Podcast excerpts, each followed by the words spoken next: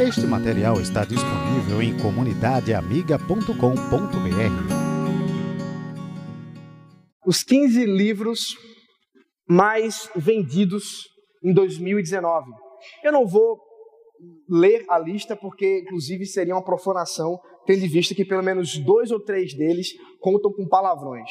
Mas, em resumo, todos eles, de uma maneira ou de outra, estão conectados por uma sede de autoexaltação, uma sede por uma solução dos problemas da nossa vida através dos nossos próprios esforços, dos nossos próprios méritos, através de uma chamada autoajuda.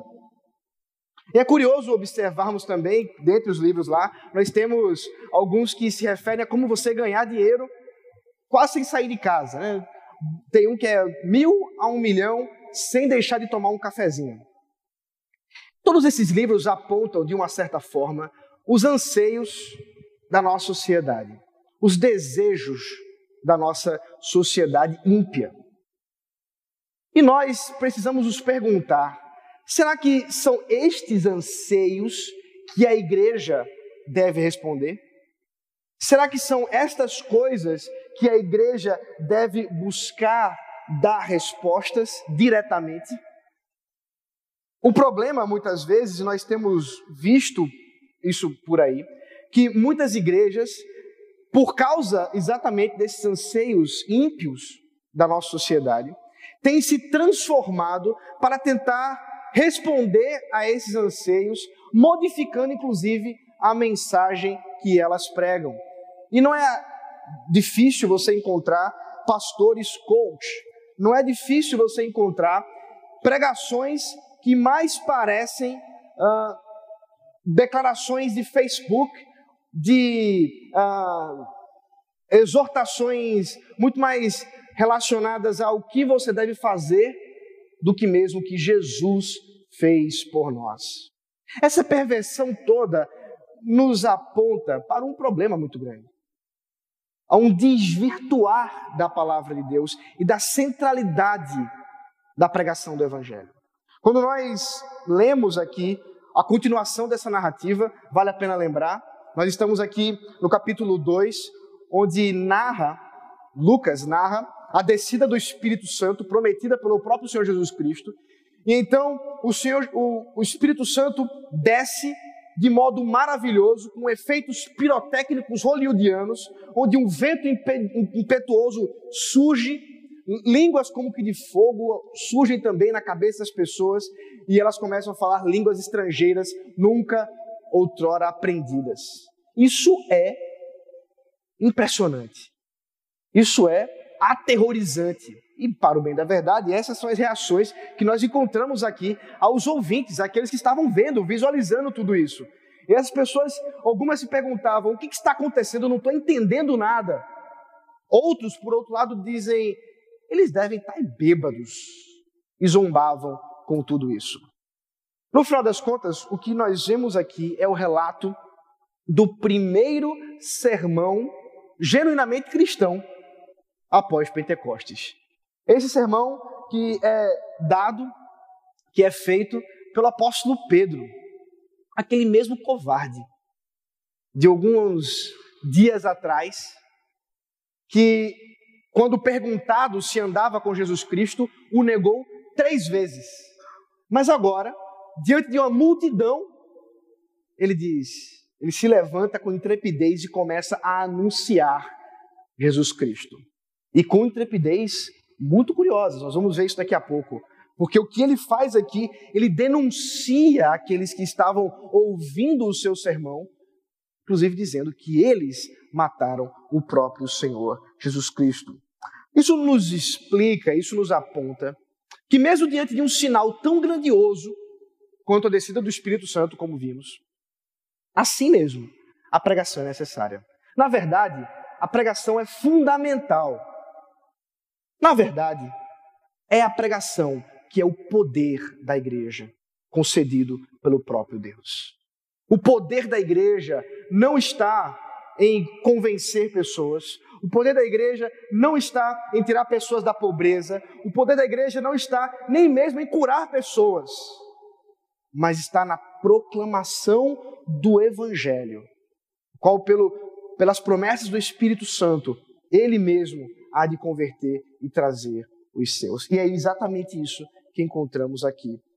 Claro, isso aqui é um momento histórico da igreja, mas nos serve de modelo. Nós vamos observar que há questões importantíssimas aqui que não nos deve escapar a todos nós que amamos a Jesus Cristo e que somos chamados por Ele para a proclamação do seu Evangelho, para a pregação da Sua palavra.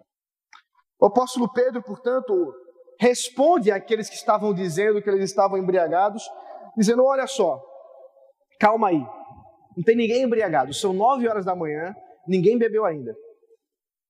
Ele está dizendo: vocês estão loucos, não tem ninguém bêbado aqui não.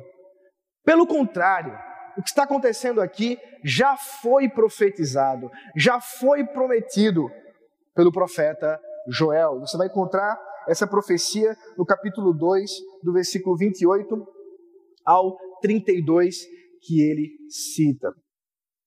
Essa profecia, lá em Joel, diz respeito a um tempo em que Deus viria para julgar e redimir. E aqui, Pedro deixa claro que aquilo que já foi feito por Jesus Cristo, a redenção, agora pré-anuncia também a proclamação do Evangelho e, consequentemente, o dia do Senhor, aquele em que ele virá sua segunda vinda para buscar sua igreja e julgar a todos. Portanto, essa, esse momento que ele chama de os últimos dias já se iniciaram. Nós estamos nos últimos dias. Esses últimos dias se iniciam com a encarnação do Verbo, se iniciam com a chegada de Jesus Cristo e tem o seu clímax na sua morte e ressurreição. E agora, a descida do Espírito Santo nada mais é do que a consequência disso. A consequência daquilo que já aconteceu. O Senhor Jesus Cristo está agora capacitando o seu povo para a proclamação, a fim de que todo aquele que invocar o nome do Senhor seja salvo. É para isso que estamos aqui ainda para proclamar o evangelho do Senhor, para que pessoas sejam chamadas por ele, a fim de que aquele que invocar o nome do Senhor seja salvo. É interessante observar nessa profecia que Pedro cita de Joel, onde ele fala que agora aquele o que outrora no Antigo Testamento estava reservado a alguns, é preciso que expliquemos alguma coisa, já fiz isso anteriormente, mas só para lembrar os irmãos, no Antigo Testamento havia pessoas que eram chamadas para ofícios específicos. Aqueles que eram chamados por Deus para serem profetas, outros para serem sacerdotes e outros para serem reis. E cada um deles é, recebia uma unção, eram ungidos para essa missão a qual o próprio Deus designou. E, portanto, tendo recebido essa missão e essa unção, eram capacitados pelo próprio Deus para isso. Mas agora, Joel promete, e Pedro diz que isso já se cumpriu, que isso não está mais reservado a algumas pessoas, mas todos. Todo aquele que é do Senhor Jesus, que é transformado por Ele, todo aquele que nasceu de novo, é também capacitado. E qual é a evidência dessa capacitação? A profecia. A evidência dessa capacitação é que eles proclamam o Evangelho. A evidência dessa capacitação é que eles estão prontos para anunciar as verdades de Deus. E observe que beleza, que lindo ouvir as crianças. E vocês devem ter percebido que eu mal expliquei, porque na verdade elas já sabiam a respeito de Jesus Cristo e que bênção que elas já conhecem o Senhor Jesus Cristo e estão prontas para proclamar o Senhor Jesus Cristo. Eu observo, portanto, que mesmo os nossos filhos já são capacitados pelo próprio Espírito Santo para proclamar o Evangelho. Na verdade, todas as idades, todos os gêneros, todas as classes, filhos e filhas, jovens e velhas, servos e servas, são comissionados por Deus para proclamar o Evangelho. E é isso que Pedro está dizendo que se cumpriu. Nós que vivemos nesses últimos dias já estamos vivenciando todo esse momento, já estamos vivenciando tudo isso que está acontecendo, sendo, portanto, seguidos por essas evidências. É interessante que, na realidade, o que se viu não foi exatamente profecia, foram línguas estrangeiras. E Pedro está unindo uma coisa a outra, dizendo que essas línguas estrangeiras, na verdade, estão proclamando o próprio Evangelho. E é isso que se ouvia as grandezas de Deus, e todos estavam ali aterrorizados com tudo que estava acontecendo. Mas agora, explicando tudo isso através da proclamação do Evangelho, nós temos esses, essa confrontação profunda sobre quem é Jesus. Portanto, portanto, quando pensamos na pregação do Evangelho, que conteúdo nós devemos uh, pregar? Qual é o conteúdo dessa pregação do Evangelho? É Jesus Cristo. O conteúdo é a vida e obra de Jesus. Portanto, é exatamente isso que Pedro, a partir do versículo 2, passa a dizer. Ele começa a falar dos discursos de Jesus, dos seus ensinamentos, dos seus milagres, dos seus sinais, os quais aqueles que estavam ouvindo viram com seus próprios olhos tudo isso acontecendo. Isso não era alguma coisa nova para aqueles que estavam ali. Eles viram com seus olhos tudo isso. Ele, portanto, não está apenas dando uma biografia a respeito de Jesus. Ele está mostrando que aqueles sinais tinham significado. Ele está apontando que cada milagre, cada uh, questão maravilhosa que Jesus fazia, tinha um significado e apontava para aquilo que ele havia de fazer de maior e mais importante, a sua morte e ressurreição. Aquilo que, que ele veio como missão última que estava nos eternos propósitos. Observe, por exemplo, o versículo 23. Sendo este, falando de Jesus, entregue pelo determinado desígnio e presciência de Deus, vós o matastes.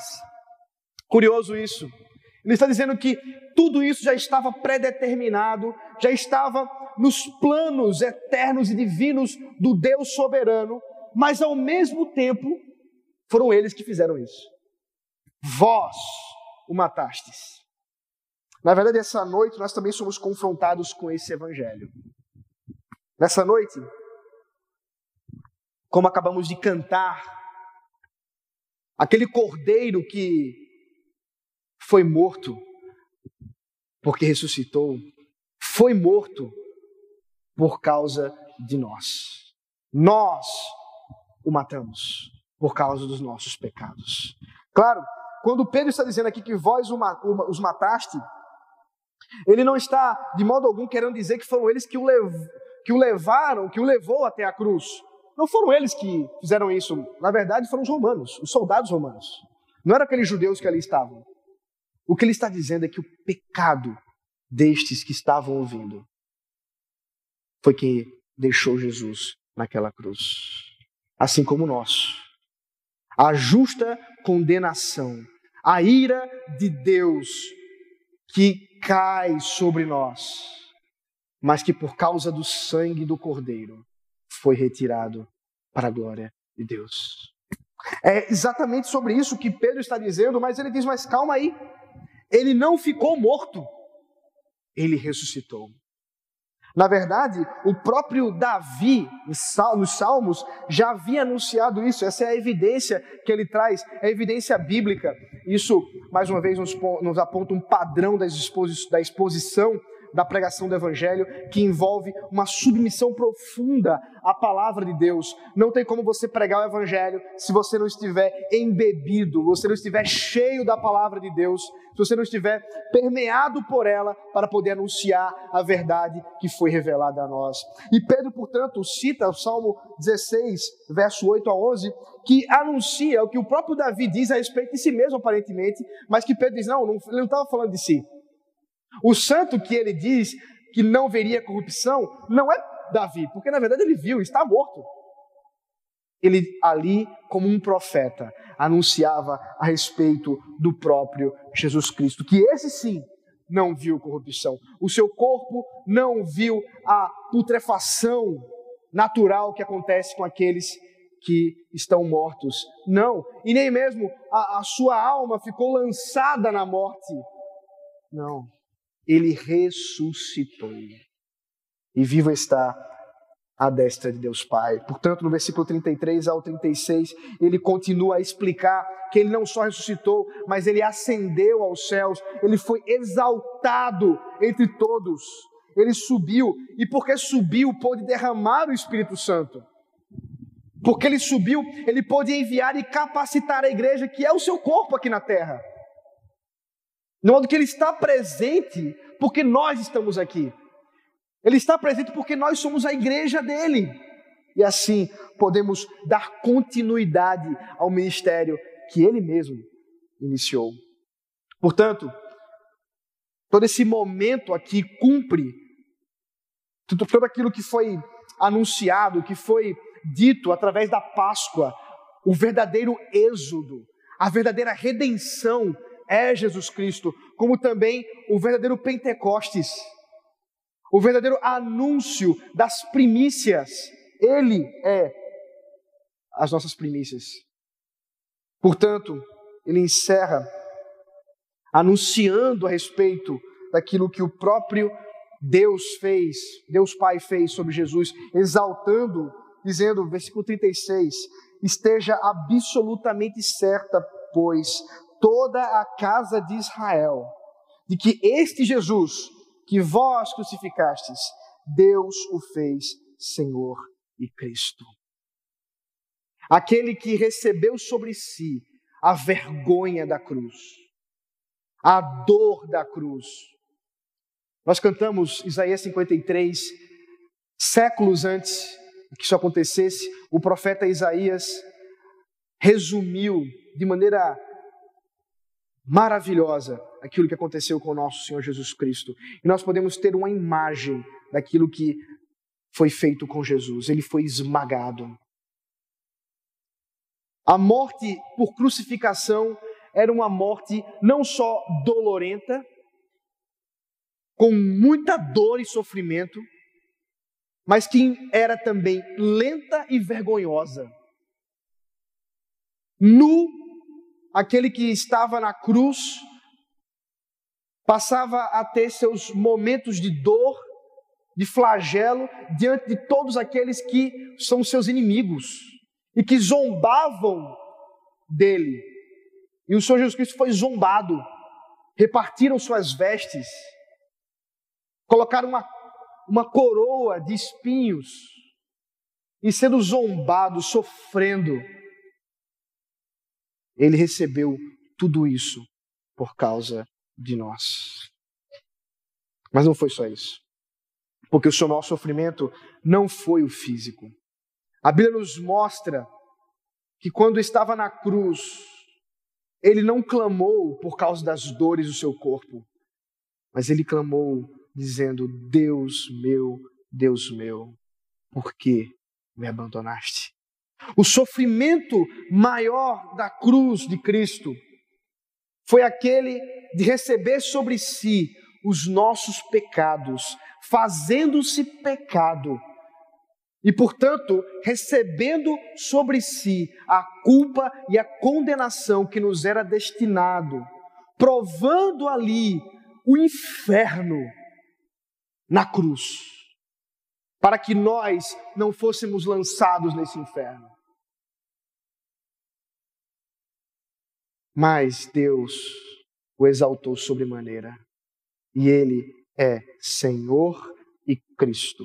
Aqui você tem duas expressões extremamente importantes, tanto nas Escrituras como na sociedade que aqui ouvia esse discurso de Pedro. Cristo, o Messias, o ungido, aquele que foi escolhido por Deus, ele é o único.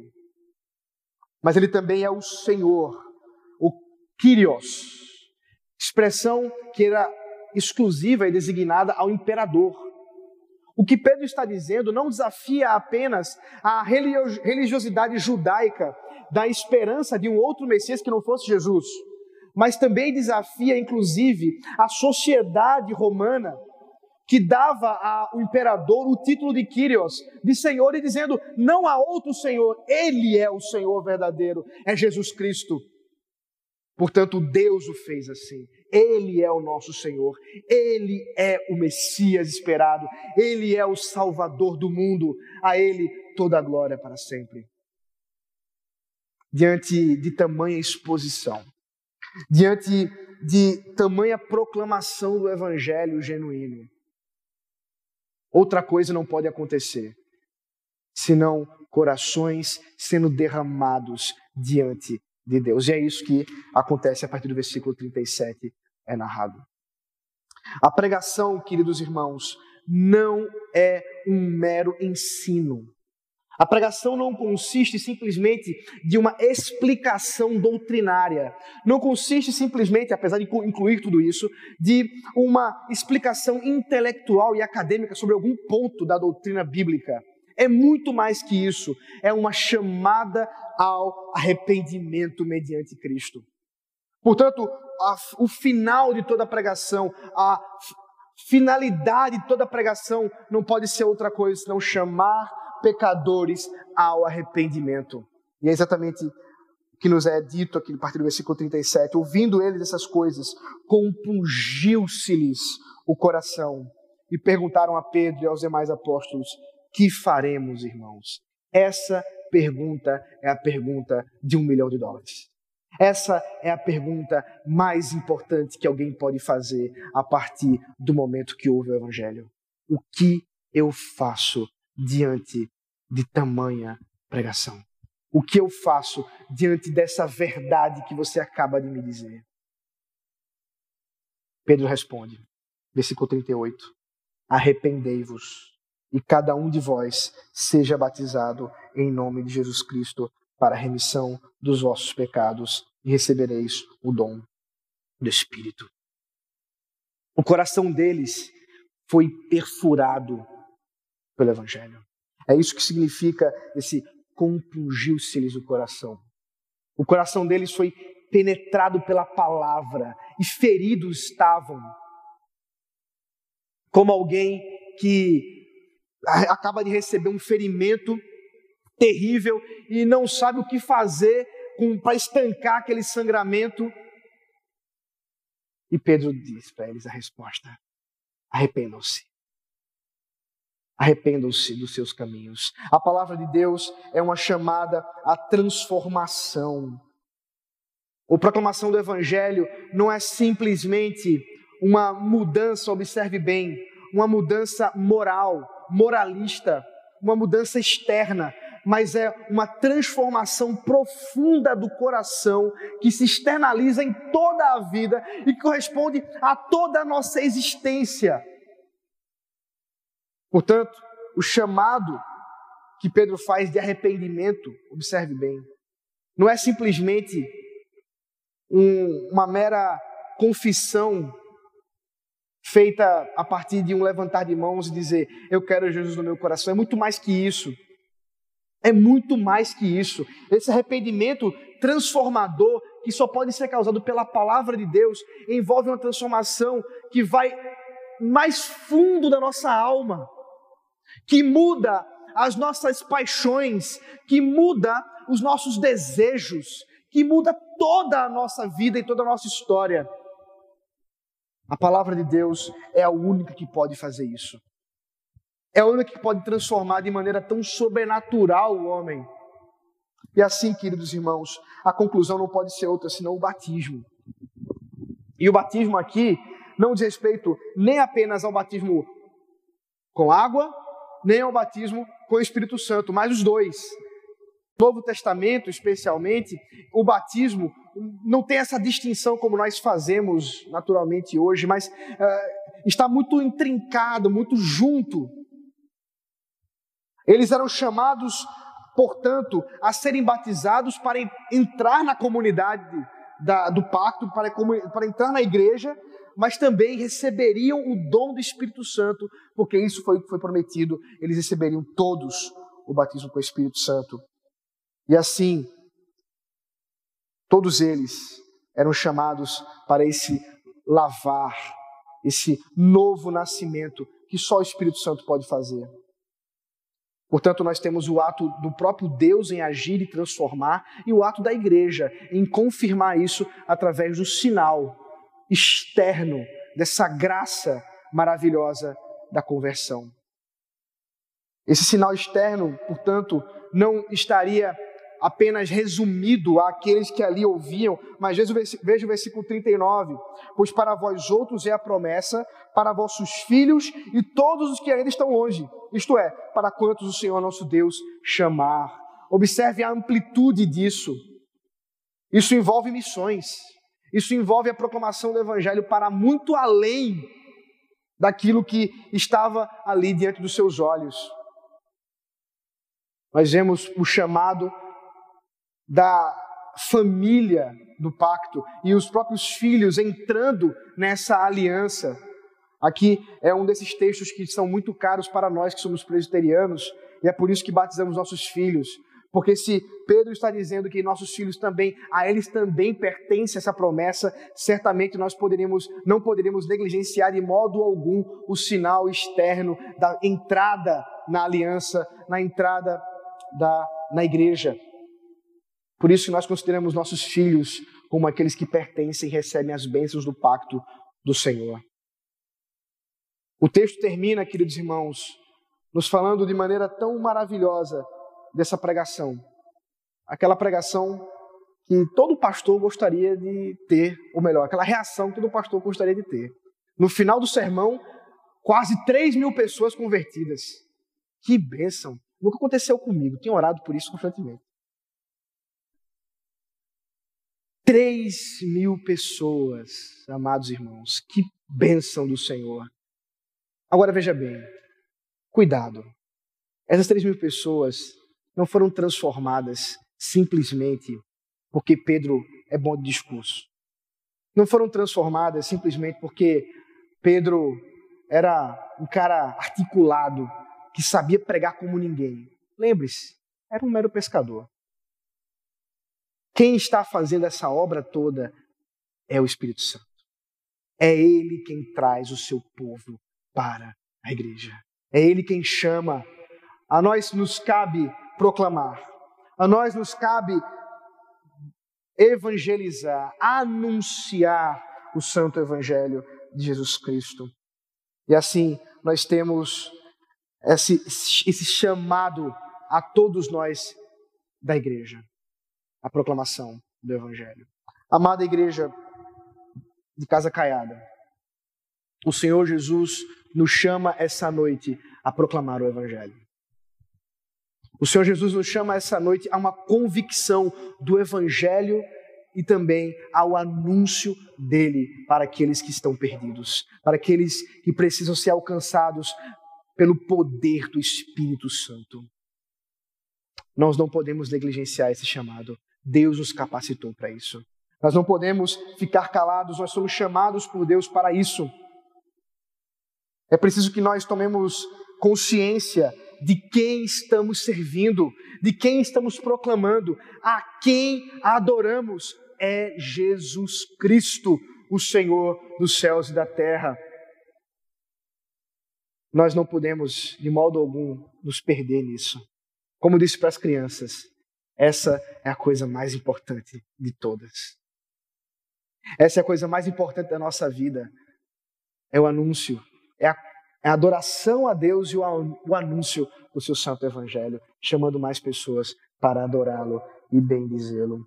Todos os dons que o Senhor concede a nós para servirmos, todos os ministérios que o Senhor concede que nós sirvamos aqui na igreja, todos eles precisam apontar para a proclamação do Evangelho, precisam apontar para a glória de Deus sendo manifesta e expandindo o seu reino em toda a Casa Caiada, em toda a Olinda, em todo o Pernambuco, em todo o Brasil, em todo o mundo, para a glória de Deus.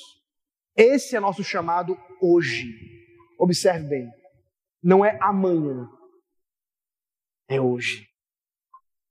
E assim como desafiei as crianças, eu desafio também você hoje. Será que tem pessoas que não ouviram do Evangelho, que não ouviram de Jesus e que você conhece, e que você tem intimidade, familiares, amigos, vizinhos. Pode ser até aquela vizinha chata. Quem sabe Deus converte e ela fica boazinha. Deus está nos chamando para proclamar o seu santo evangelho.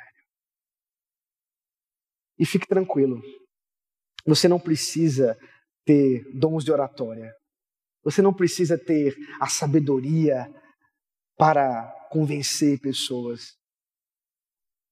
É Deus quem faz isso. É o seu Santo Espírito quem alcança os perdidos. A nós nos cabe anunciar o Evangelho de Jesus, anunciar aquilo que ele fez. E é isso que importa para a nossa vida. Que o Senhor nos abençoe, que o Senhor nos leve a proclamar e não nos percamos em nossas vidas, em nosso dia a dia, mas saibamos aquilo que de fato importa para a glória de Deus. Oremos. Santo e eterno Pai, é o Senhor quem nos chama, é o Senhor também quem nos converte e é o Senhor também quem nos capacita para proclamar o teu evangelho. De modo, ó Deus, que eu oro nessa noite, que o Senhor alcance nossos corações. Aqueles que já são teus, sejam alcançados por ti para que sejam encorajados, assim como Pedro foi. E com intrepidez possamos proclamar o teu evangelho e com intrepidez e ousadia possamos anunciar a tua verdade, ó Pai, a esse mundo perdido. E também, Senhor, aqueles que estão aqui, que ainda não conhecem esse Evangelho, ou que acabaram de ouvi-lo, que o Senhor, assim como fez no passado, penetre os seus corações, perfure-os com a dor na alma que só o Senhor pode dar e que também só o Senhor pode acalmar. De modo, Senhor, que possamos ter pessoas que se lançam diante de Ti, que derramam seus corações diante de Ti, para servirem Ti, para a Tua glória. E assim, Senhor, anunciamos a Tua verdade, porque somente em Cristo, em Cristo só, a nossa fé está e vivemos para Ele. É no nome dele que oramos, confiamos que é Ele quem faz tudo em nós. Amém.